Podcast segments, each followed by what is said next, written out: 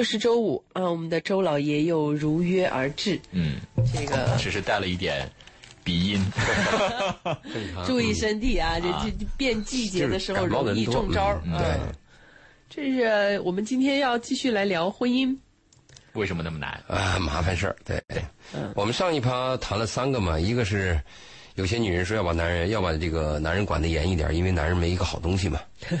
呃，那你管严的结果呢，就会有反弹，哪里有压迫，哪里就有反抗嘛。而且男人是管不住的，你可以管，你可以管理，可以关心，但是你要是这种高压式的这种控制的管是很麻烦的。我今天还今天下午吧，昨天下午我去华强北，我一个朋友那儿就是换手机，嗯，他就女朋友来电话，嗯，他拿着手机呢，就拿视频绕了一圈。后来我才明白，查岗。查岗，对，啊你说这这这在我后来我就问他，我说你这个，你这样下去受得了吗？嗯，他说现在得受，他有一天受不了了再说。你说这种结果好吗？所以我们上上一趴谈到这个问题，第二个又谈了一个就是。男女之间、夫妻之间，他吵架有矛盾呢，他总揭对方的伤疤。你什么地方痛，我就捅你什么地方。嗯，是试过之后都很难过，这是第二个问题。第三个我们又谈了，就是很多男人有这样的习惯，就愿意征服女人，嗯，把注意力都放在征服女人身上了。但是征服以后呢，就撒手不管，缺乏管理，缺乏影响，缺乏交流，反而会隐含很多其他的问题。当然，翻过来，女人对男人也是一样，也要有管理和相互影响。打江山容易守江山难。哎，你总结的很好。对，有些人就不想要这个江山，那很难说。今天我们还继续谈婚姻这么难，因为婚姻的问题太多了。我们难得跟大家有这个交流嘛，有这个机会我们就慢慢谈。其实我们最近啊，你看，从这个十年前开始，中国的离婚率节节攀升。节节攀升。跟政策也有一定的影响了。呃，你说跟政婚更容易了是吧？现在手机上就能离婚，啊现在很容易啊，真的。你支 think 付宝可以离婚 so 简单了，so easy 了好吗？是因为要买房或者是要读书，嗯，就是因为相关的政策导致你要用离婚来解决一些生活现在上的问题。不行了，现在又不行了。呃，你说的是是那个相互合作的一种结构和技巧，或者是呃有点欺骗性，这个我们不谈。我们谈的是他真的是离婚。撇除这个欺骗性的那个结婚率，结离婚婚率可能没有太大的变化吧哎不，也是在攀升离婚的提高。你想，十年前离婚，要涉及到双方家长考虑，亲戚朋友怎么看？十年后离婚，你们离吧。嗯，零八年离婚的时候要考虑这么多的吗？对啊，那你再往前推，离婚都是一件可耻的事情。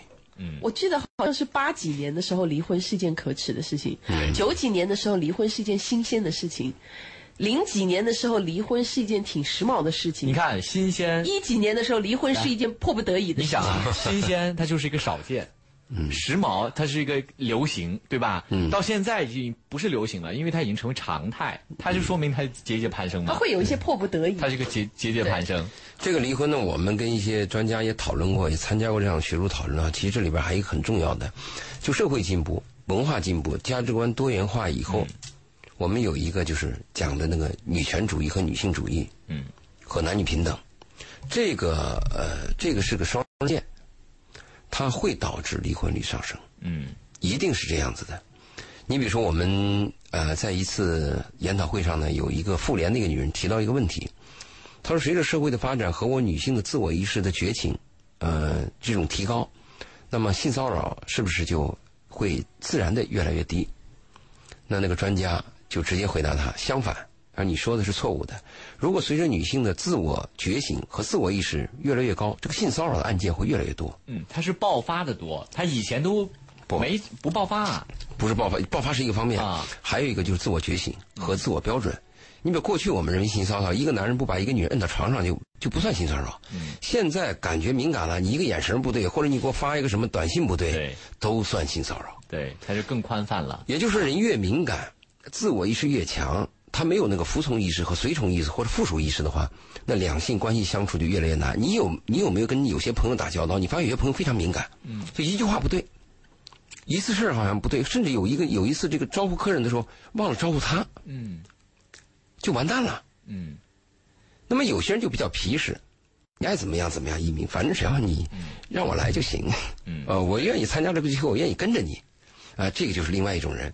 所以这个女权主义和女性主义还不同，女性主义是从我女性特点出发，比如说我要生孩子，啊、我的性情比较柔和，我善于做一些协调的工作，嗯，我的耐性比较好，但是我的爆发力比较差。你比如说那个，你看那个原来那个大宋博文训练女排的时候，他总结出个经验：这个女性她在接受高强度训练的时候，她可以晕倒两次，但是男人只能一次，就不行了。所以这个女性主义和女权主义是有区别的。如果我们谈女性主义，这个倒比较科学，就是我的生理结构、我的特性；我谈男性主义，那我的生理结构、我的特性。你比如说搬煤气啊，那你肌肉多一点，你的肌肉比例高，你有劲儿，你去扛啊，对吧？那你说我们家里边布置个东西，有些东西要慢慢的把它收拾一下，哎，那你有着耐心你去干，这样谈比较好。但是现在谈到女权以后，男女平等以后，本来是一个本来是一个值得提倡的事儿，但这个问题。牵扯到家里以后，如果一个家庭在谈男女平等和女权主义，这个问题就来了。嗯，作为一个社会的公认，这个是对的。还有一些人要闹清楚啊，这个男女平等，我们谈的是，呃，这个女权主义、女性主义，它是有两个方面的。第一个方面就是我们最早谈那个选票权，嗯，就是政治权利嘛。政治权利，原来原来很多国家女性是没有选票权的，呃，只有男人有投票权。第二个就是。英国和那个美国很早发起的那个女性就是同工同酬，嗯，就是经济权利。对，就是我干同样的工作，为什么我拿的比男人少？嗯，对吧？你说你这个你这个女主播，呃，一月只拿这个八千，为什么一鸣你拿一万？她拿的比我多。不要造谣，我要现场辟谣。那我们就要翻过来，我们要男权主义，征求男性权利来了。不要乱讲啊！这个讲的东西呢，是一个呃正常的，是一个正确的。男女平等，但如果一个家里边，你注意啊，如果一个家庭他强调女权主义，或者是强调男女平等，一定出问题了。因为家里边很简单，就是一个服从谁，一个服从一个，一个随一个。我们还特别特别害怕家里出现这问题。呃，你我做这个婚恋辅导的时候，呃，有时候问一些小青年，你们今后家里出现一些矛盾纠纷或者意见分歧怎么办？很多人会这样回答：谁对听谁的呀？那完蛋。就完蛋。如果这样讲，这个家庭一定是有隐患的。如果他这样回答，我听我男人的，或者是这个男人说：“哎，老婆说了算。”这样的家庭，对，倒比较靠谱。嗯，因为如果说谁对听谁，那我就要问谁对。两个人在争执的时候，都认为自己对，而且这个判官是谁？嗯，你找你妈来，你妈说你对；他找他妈来，他妈说他对。所以这个家庭的问题，注意啊，家庭问题不要去谈，嗯，男女平等，也许是女人管着男人，完全有可能，只要你能搞得定。这其实是另外一种平等，就是谁那个叫平衡，那个不叫平等。就是谁做主呢？都是男人可以做主，女人也可以做主，但是呢，只有一个人可以做主。我们要事先定好谁做主。这个做主不做不重要，重要的是你做主以后，你掌权了以后，嗯，那个随从你的人，你要把他的毛理顺。嗯，就让他舒服。如果你掌了权，你压着他，这个人的火啊，他会憋着，他迟早要爆发。反正反正不是这个大火山就是小火山，啊，这个能量守恒原理、机械能，呃，这个守恒原理、能量不灭定律，这个是在哪都体现的。嗯，所以在家庭当中，我们在婚恋辅导的时候，只要发现这个家庭谈到什么男女平等、女权主义，这个危机就存在了。嗯，所以您是觉得在家庭里头？最好还是有一方说了算，啊，必须是一方说了算啊！要是两个人商量着来呢，可能有些事儿可以怎么商量？有些事儿可以商量的，可以，但是有些事儿不能商量的，双方无法商量的，你说的对，拍板。嗯，你你你这种这种经验是对的。嗯，如果这个家庭里边他有一个长期的习惯，就一个人说了算，这个问题比较简单。你想啊，你注意啊，凡是效率高的公司，一定是一个总经理。你看过哪个公司有俩总经理？嗯，如果你要再看那个搞众筹，就大家说都来当股东啊，每人他妈十股，最后一一百股来十个股东，这种公司一般都是垮的，嗯，干不成的，必须要有一个人担当，一个人说了算。但是我说这个一一个人说了算，有的听众啊，你注意啊，特别一些反感我的女听众，我要给你们解释一下，这个一，这贝贝笑话，就一个人说了算，我的意思不是你是霸权主义的一个人说了算。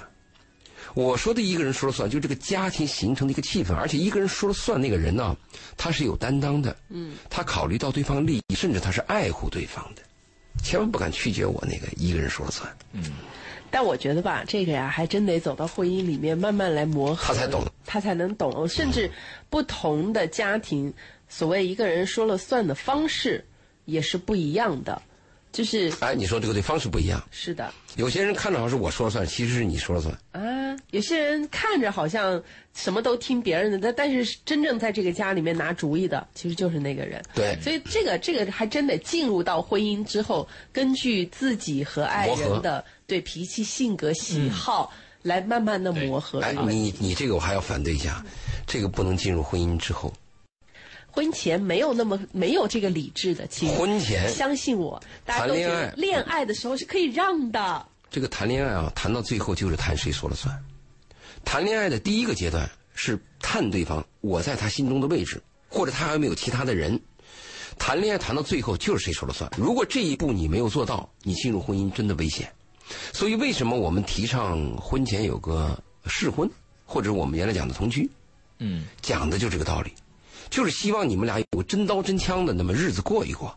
如果说我们在婚前啊，就是花前月下，每个礼拜约那么两次看电影，喝点什么东西，打扮的干干净净，思想有充分的准备，而且情绪又在极佳的状态，嗯这个恋爱很危险。嗯，这是情人约会，这不是婚姻的约会。婚姻的约会一定要真刀真枪。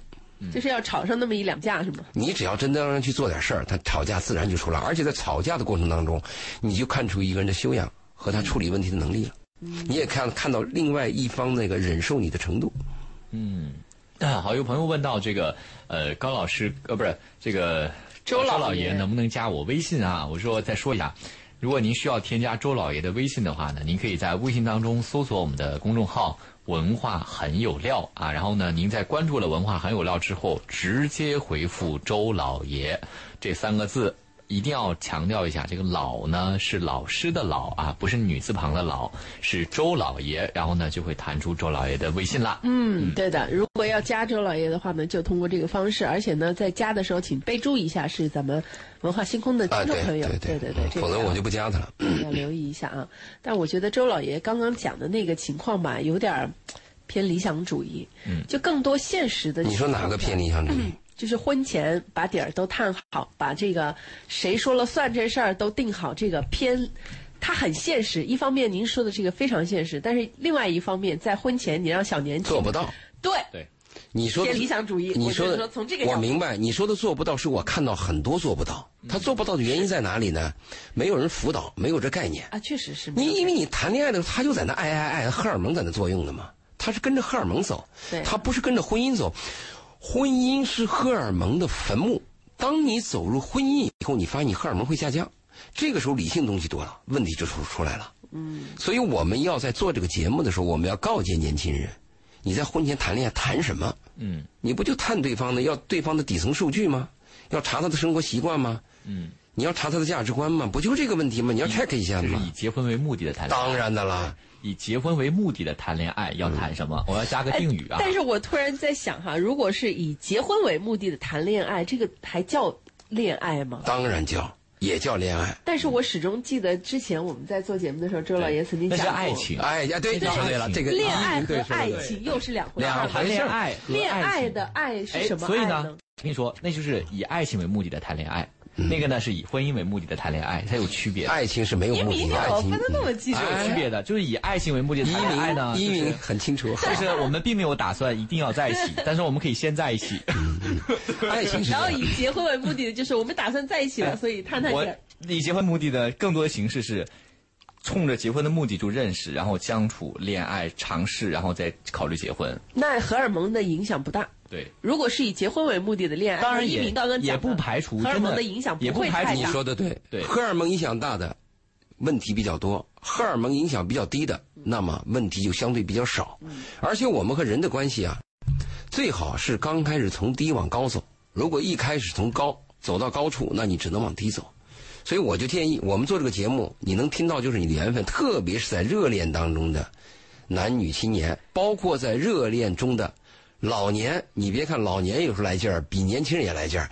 你别以为七老八十的人就没那个荷尔蒙，他身体是没那个荷尔蒙了，他那个情绪一来，跟年轻人差不多，糊里糊涂的，真有这问题。对，这好多问题，不是好多法律什么老老年人把房子都给新媳妇儿了吗？搞得子女又出来、跳出来说这个有维权嘛？还有给小保姆的，所以我们在这个问题上，我们要搞清楚啊，家里边一个人说了算，不等于这个人就是霸主。他是一个家庭的核心，在有些问题上，他真的是他能担当的。如果你有意见，我们可以交流，但是绝不能就是，呃，搞那种什么平等的，两个人商量的，那那那那麻烦的很。我跟你说，两个人意见也有有对立以后，没有商量的余地。还有一些要弄清楚啊，男女平等啊，不等于我们男女一样，男女的分工是不同的。嗯，你们扛煤气肯定是家里男人去扛了。还好现在都天然气。哎，对，现在就我就想，那你有些重活、体力活还是得男人去嘛，是吧？家里也没啥重活、体力活呀。嗯，所以就感觉其实这个平等啊，倒不是说具体谁做什么事情，它更多的是可能大家追求的是一种心理的、心理包括人格上的对对对，然后包括我们在就是我们是是基本权利是对等的。也就是说，啊。举个最简单的例子，哪怕这家里面的卫生也好、家务也好，都是媳妇儿做的，老公看到了，好歹要说一声：“媳妇儿，你辛苦了，我今你今天把家收拾得很干净，我回来很及时表扬，及时表扬。完了，你觉得这是一理所当然的，那啊媳妇儿心里肯定不舒服。你也上班，我也上班，凭什么天天我做，啊你这天天当大爷？嗯对，就这个是权力介入很很大的一个问题。对，这里边还有一个要提醒的啊，不论谁说了算，也不论谁是霸主，嗯，这里边有一个很重要的一点，要让对方感受到你爱着他，嗯，这个是很重要的。很难呐、你别看有 你你你你别看有些人是很有礼貌、彬彬有礼的，但他心里很冷啊。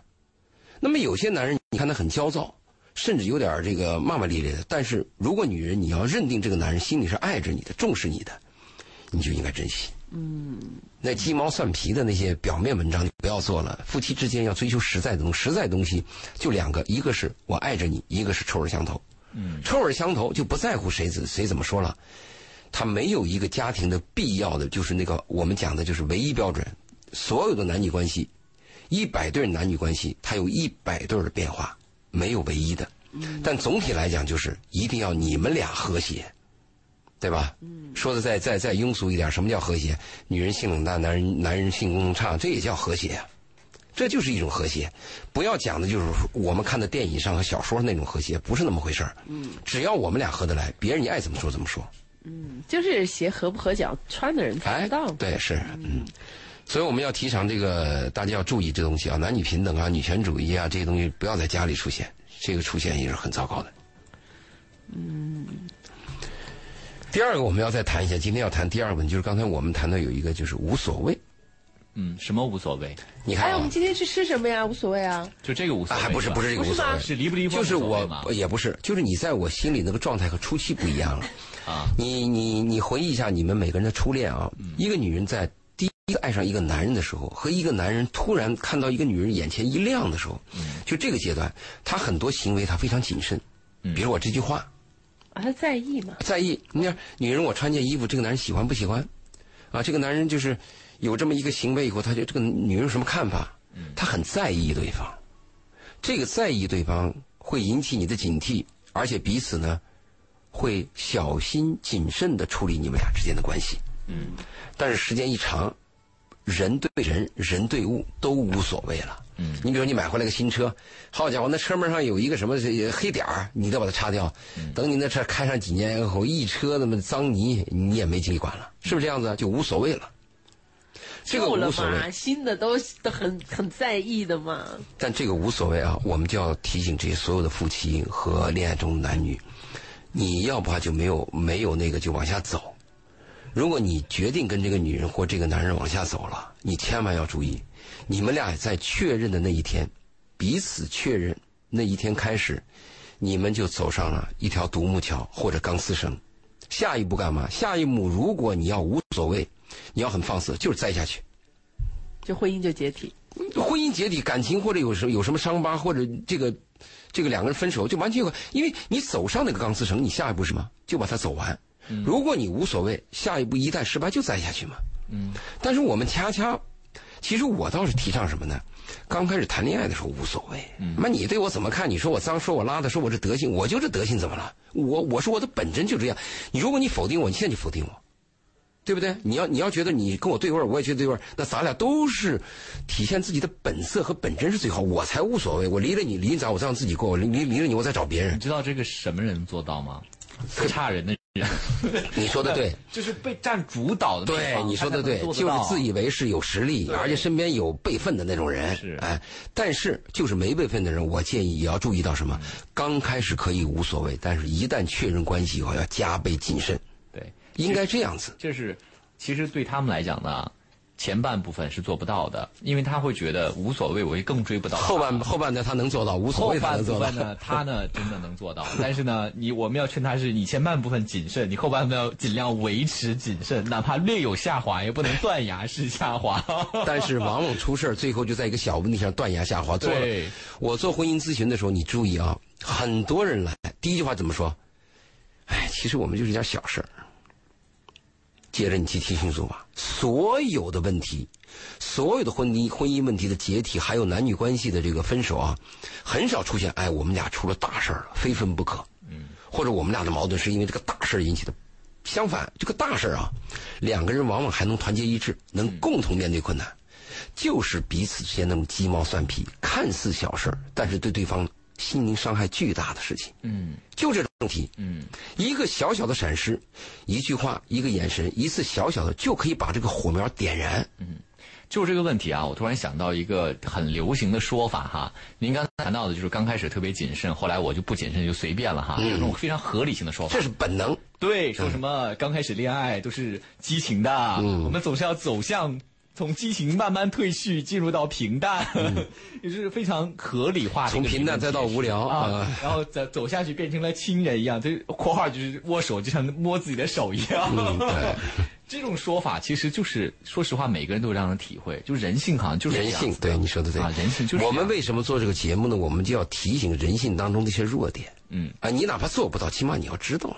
嗯，对吧？出了问题，你要知道问题在哪里嘛。嗯，是不是？因为你要知道，每一个婚姻当中每一次小的危机，都可以导致你全军覆没。我们听说过这样的一句话吗？一匹战马掉了一个马掌，嗯，就摔伤了一匹战马，摔伤了一个战马，就摔伤了一个将士，摔伤了一个将士，就失败了一场战争，失败了一场战争，倒了一个帝国。嗯，事情就是这样子的嘛。我们还听过这样的话：万里长征阻碍我们的，并不是艰难的万里征途，往往是协力里边的一粒沙。嗯，凡是注意细节的人，你注意，都是能做伟大事情的人。那种口气很大，老谈这个一谈就上亿，什么这是这种大计划的人，没有细节的人是一事无成。嗯，那反过来讲，我们生活也是，如果你这个生生活当中处理男女关系很敏感，有些细的问题、细节问题，你都能够迎刃而解，嗯，或者是都能照顾到对方，你的关系就好。所以我们要在这个这次节目当中要告诉大家，要提醒大家，这个无所谓是非常糟糕的。对，其实什么意思呢？就是当你即将进入到感情的那一刻，你就知道有一天你会面临着激情下滑。你要想那一天我该怎么办？我还能不能上做到今天这样三分之二就够了？其实、也不需要全部，能不能做到？不能做到，你要做到有一天会分手，因为对方会记得你刚开始对他的样子，他会衡量的，他有标准，他有标准的，他知道你爱他是什么表现。你需要他什么表现？对你需要他，他会非常清楚的知道你今天的行为就是你已经不需要我了，你不爱我了，你觉得我无所谓了，好，再见。嗯所以我建议很多男人找女人激动的时候啊，先不要说我爱你，嗯啊、最好说我需要你。嗯，好，那我们先听广告吧。好，广告之后我们再回来。也欢迎大家通过我们的微信公众平台“文化很很有料料”啊，然后发送您的生活问题。刚才看到两位朋友打电话进来，我们今天只能通过微信公众平台是是是文化很有料，您的生活当中的问题、情感当中的问题哈、来跟我们进行直接发文字的咨询。对同时也欢迎您添加周老爷的微信啊，在我们的公众平台文化很有料当中呢，直接的回复“周老爷”这三个字，就会弹出他的二维码。好，欢迎大家继续回来。周五的文化星空会有周老爷在我们的电波当中跟大家来漫谈一下生活。最近一段时间，我们已经持续讲了很多关于婚姻为什么那么啊，难，还要讲一段时间，对，还要讲一段时间，因为婚姻真的好太麻烦了。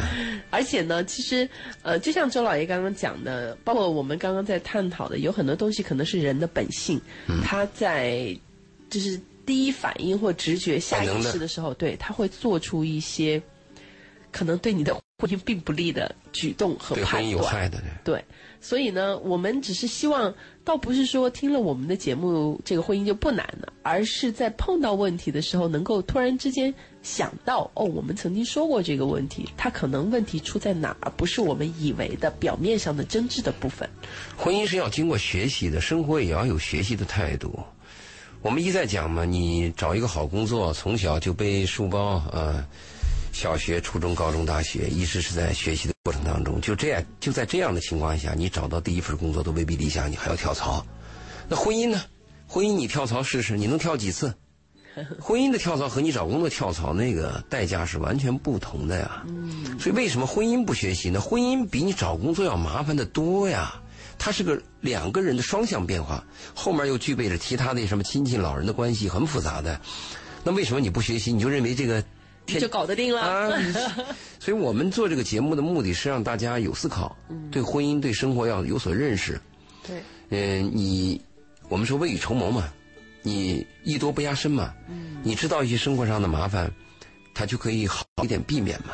啊，我们也一再讲，我们要学会避免问题，而不是解决问题嘛。所以我们才办了这这档节目嘛。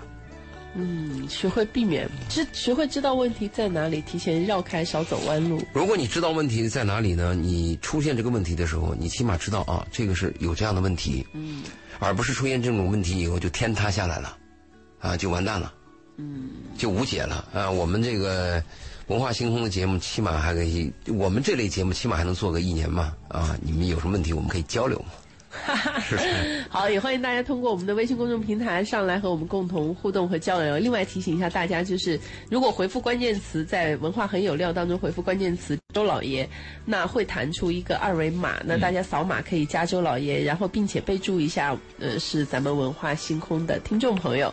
另外呢，周老爷目前正在节目当中，这个如果有朋友着急说周老爷为什么还没有通过，请你耐心的等待啊。嗯这个我们也讲究专心致志的做一件事情，一件一件的来。我们现在专心致志跟大家交流 谈话。好，好，还有一个朋友说到这个，有一次呢开车出去玩啊，朋友开车，那我老婆坐在后面啊，无话可聊。我就想了一下呢，我摸了一下老婆的手，看她有什么反应啊。我摸她一下呢，她说你要干什么 啊？啊，然后呢，那种激情完全没有了。也许婚姻久了都这样吧。这个情商啊是是很重要的一点。嗯，我们说情商和情趣啊是相关联的。呃，你看我们做过一次婚姻调查，说这个上海女人啊、呃找男人啊、呃一定要有房啊、这个什么地方女人找什么男人一定要怎么怎么样，讲了很多。最后我们西方的女人她找男人第一标准是什么？是要幽默。嗯，啊，这个标准就不同了。这个算是要求情商高的一个标准。，对，因为男女之间的往来啊，在一些小的细节上是非常重要的。同样的一个动作，可能你做好了以后呢，你就会有这个正的感觉；在有一种情况下呢，可能同样的动作就会有差的感觉。这个分寸呢，各方面把握，这跟情商真的有关系。你比如我们讲到分寸的时候啊，嗯、有一个概念要跟大家讲，你比如说那个腰和屁股是挨在一起的，但是你摸一个女人的腰，不等于能摸这个女人屁股。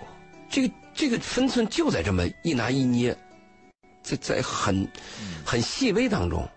你像你刚说这个 这个当老婆的就有点问题，显然情商有点问题，是不是？是不是有这样的情况？他老婆是不是有点这个比较保守的？就如果说没有人，这样可能可以；如果在朋友的车上，他担心的是被他前面那个朋友看到。哎，其实啊，我觉得有一种可能啊，嗯就是他老婆没有想到他突然来这么一下。你也知道，其实生活化里头，你这么来一下，其实对方可能那一瞬间真的有点吓到。你是要干嘛？不，我我们说的情商也有那种本能的问题。你比如本能，他情他老婆如果情商比较高，这个问题完全可以化解，也可以迎合嘛。那如果他比较差的话，那个反问你干嘛？那这个事儿反而僵在那儿了。你说我干嘛？摸你手干嘛？嗯，那我就摸你手，你干嘛？对呀、你是我媳妇儿，我是你老公，我摸你手怎么了？嗯啊不，你这个概念也不对，也不对吗当然了，我们刚才说到分寸的时候，一定要注意什么？我是你老婆，我今天你摸我一下，我愿意，不等于明天我愿意。嗯这个。哎呀，不行了，不行了，我们换个话题吧，来。我的意思说，每一次的行为要尊重对方的感受，啊因为每个人感受是不一样的，不等于你是我老婆，你就是我的附属品，我愿意怎么样就怎么样了，而是应该彼此尊重。嗯好，另外一个朋友谈到这个话题有点沉重哈，说我老婆呢现在总是喜欢跟一个男人玩，有的时候呢还在人家家里睡觉，而且睡就是几天。虽然人家老婆也在家，但是我总觉得不合适。我觉得他们这样有什么？是不是他已经出轨了？首先，他这个行为就出轨了嘛。但是人家老婆也在家哦。呃，这两回事不是孤男寡女他他。他是不是完全误会了？可能只是他的老婆跟他的闺蜜在一起玩，只不过是他的老公也在家而已呢。那他老婆也就是缺钱嘛，人家夫妻俩在家里，你到人家家里住什么住嘛？你人要有点自律和自责嘛，你你要有点脸色嘛。嗯，那你显然你跟老婆缺钱嘛，那这个问题应该跟他老婆直说嘛，你可以沟通的嘛，你是第一责任人嘛，你就可以跟你老婆讲，你说你为什么要去，你问清楚。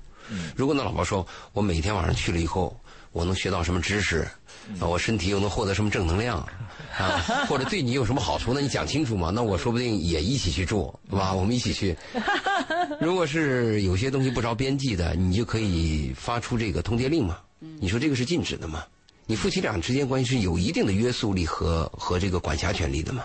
嗯嗯嗯嗯，好，挺好的啊。这个大家有什么问题的话呢，也可以通过我们的微信公众平台“文化很有料”来进行提问啊。对对对对，对刚才聊到哪儿了？我们刚才说了一个，就是无所谓这一点是比较糟糕的啊，啊。对，说到了无所谓。其实现在现代婚姻当中还出现了一个问题啊，是近十几年出现的。过去我们讲出轨呢，都讲的是男人，但是近十几年我们发现一个几率，就把男人踢出家门的，就是说 no 的，或者是要离婚的，有相当一部分是女人。嗯，女人把男人踢出家门，男人出轨了，我不把男人踢出家门，难道我出门啊？嗯，还不是这个意思。除了这个以外呢，女人的红杏出墙几率大大提高。啊，那这个取决于女性思维的觉醒呢？这个我们从通常来讲，如果从社会角度来讲，应该是平等的。嗯，你有出轨的权利，我就有红杏出墙的权利。这个这个是平等的，没没有错。但是问题在哪里呢？这个男人出轨和女人红杏出墙，它有一个本质的区别。嗯就男人出轨，他只是可能只是出轨，但女人红杏出墙，她的情感也出轨。那你说的对，男人出轨大部分是为了性，嗯，女人出轨真是先有情后有性，而且女人出轨以后返回的几率比较低。嗯，男人出轨不出轨和婚姻没有婚姻解体啊，几乎没有必然的关系。但是女性的红杏出墙和婚姻的解体有很大的关系。嗯这个是我们了解的数据是比较确凿的。嗯，而且还有一个问题在哪里呢？就是艾滋病的上升。啊，这个问题呢，也是现在社会当中出现的一个问题。那你经过，为什么你看艾滋病在中国它的上升率非常低？为什么非常低？就是因为中国女性她有那个道妇道的意识，就是我只和丈夫怎么怎么样，我不能跟别人怎么怎么样。所以在中国的这艾滋病的上升率是非常低的，它没有这感染源。嗯但是现在呢，他的艾滋病提高就跟这个女性的出轨有关系了。嗯，比如我是你丈夫，啊、你是我丈夫，那么这个丈夫有了这个病源传染给我以后，本来是传染我到到我妻子这就截截止了吧？嗯由于我妻子出轨，他有其他的传染源。嗯这个是近年性学专家和婚姻专家研究出来的一个问题。嗯，也就是说，红杏出墙这个问题呢，导致很多家庭的问题在原有的问题上更加加剧了。其实我认为红杏出墙的原因倒不是性，是情感。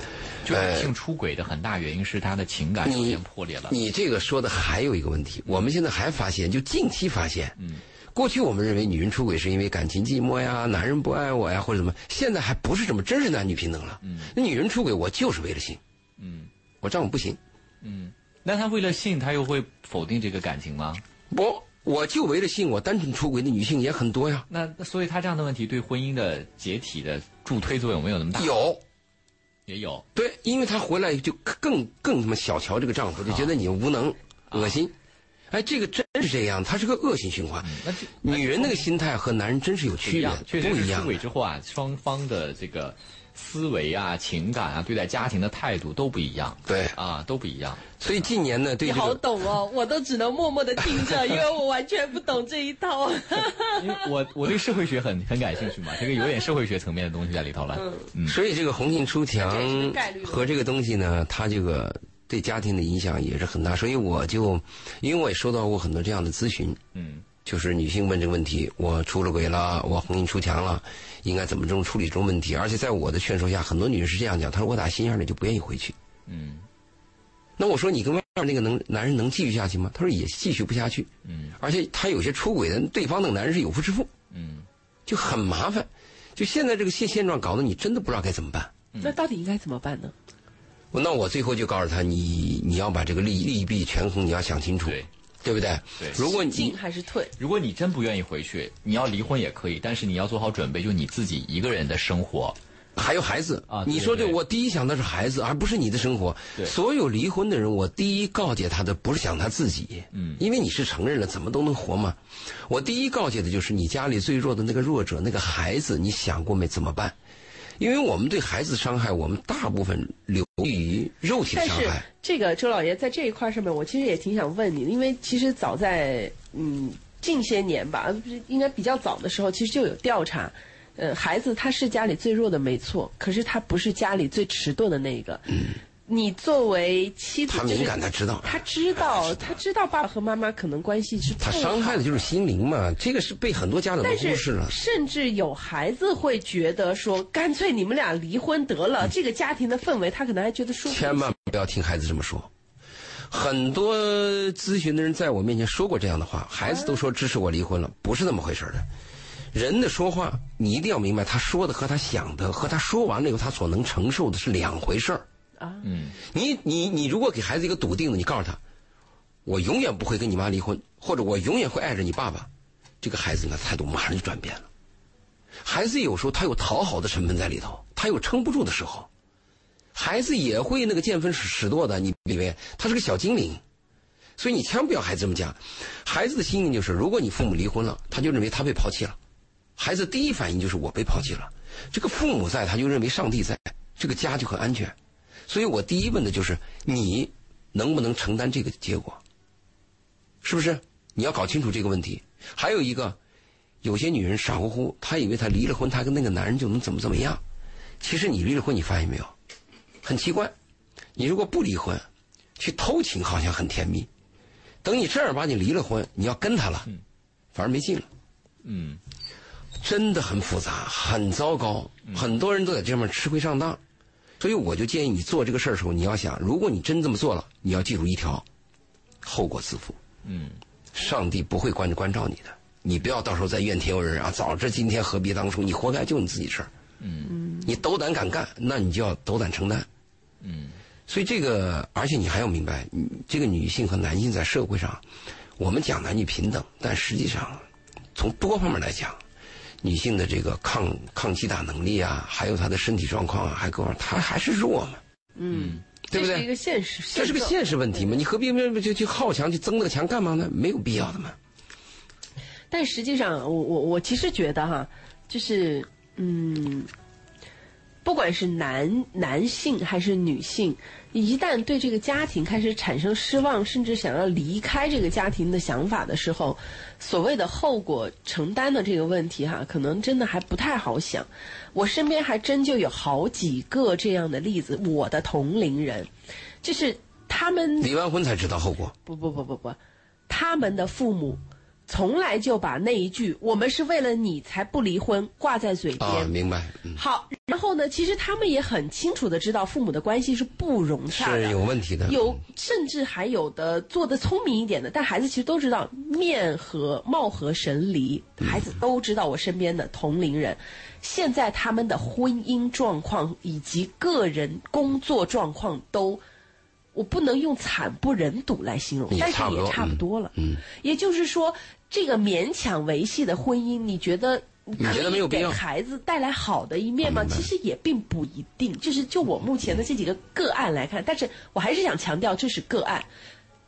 就是说，我觉得可能不同的人会有不同的处理方式吧。但是我你的问题就是这种婚姻还有必要坚守吗？我的问题就是这样的婚姻下面，你确定就不会给孩子造成伤害吗？嗯，呃，我们这样说吧，如果是一个表面有家暴，或者是在孩子面前已经非常恶劣的这个家庭，对孩子是有伤害的。如果说你们俩之间比较冷，呃表面上还就是爸爸妈妈关系冷，然后就各自搞各自的。不不，但表面上两个对孩子还能合作，嗯那这个伤害会降低。嗯，还有一个问题啊，贝贝，你一定你你没有过这种经历，有过这样经历的人会听懂我的话。人生经常是柳暗花明，就是他眼前看着过不下去了，真的过不下去了。你别着急，他如果扛过去了，你下个月、明年你再见他，他俩完好如初。这种案例太多了。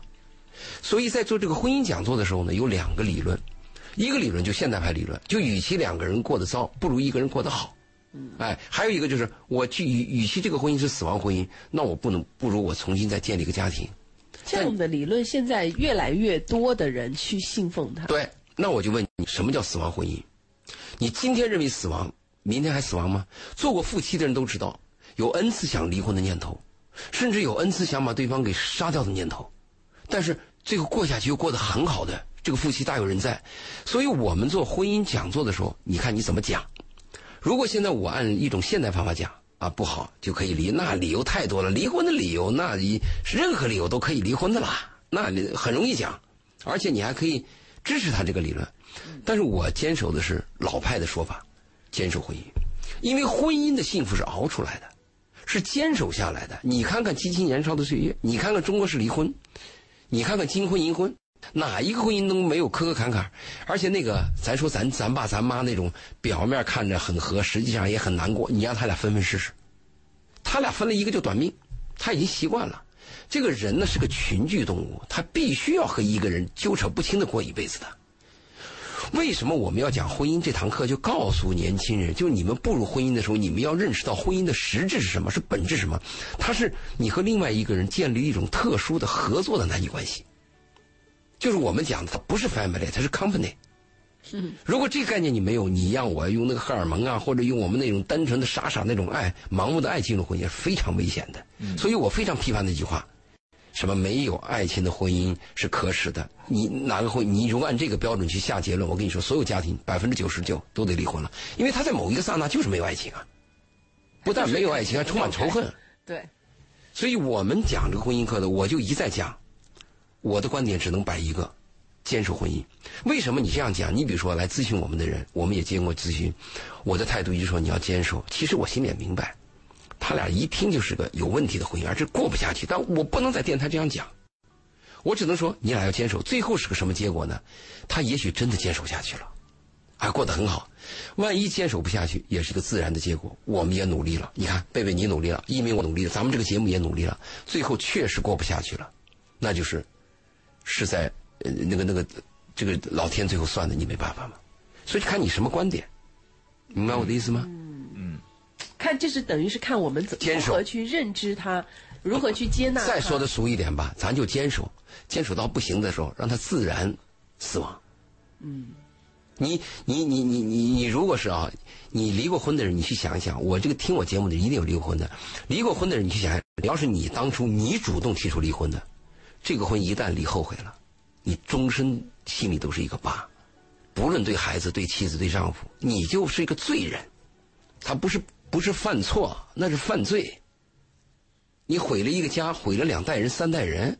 那有些人离了婚说啊对不起，我做错了，那不那不是错的问题，在我的概念当中，你有罪。所以轻易不你不要谈离婚，实在这个家庭要离，让对方离，就这个这个黑锅 这个责任让对方背。也是个很新鲜的说法。一鸣都听傻了是吧？呃没有没有，其实我还是很包容这个观点的，其实我包容度很低。你还没有受到伤害，所以你可以包容。有一天你也也会穷凶极恶的。错了，一一般都是我伤害别人。你厉害，真的吗？好，然后那个呃，我们今天节目差不多到这儿了哈。如果大家呢需要添加周老爷的微信的话呢，可以在我们的呃微信当中搜索“文化很有料”这个公众号，“文化很有料”，然后呢您回复“周老爷”这三个字哈。嗯周呢就是周树人的周，老呢是老爷的老啊，是老师的老，老师的老爷呢是爷爷的爷啊，千万不要打成女字旁那个老啊。就老人家的那个老，不要打错别字儿，打错别字您就收不到我们的这个二维码了二维码对了啊。怎么打这三个字我们都说清楚了，也请您在打的时候不要就一不小心就摁错了啊。嗯，非常感谢周老爷，下周五再见。好，拜拜。新闻。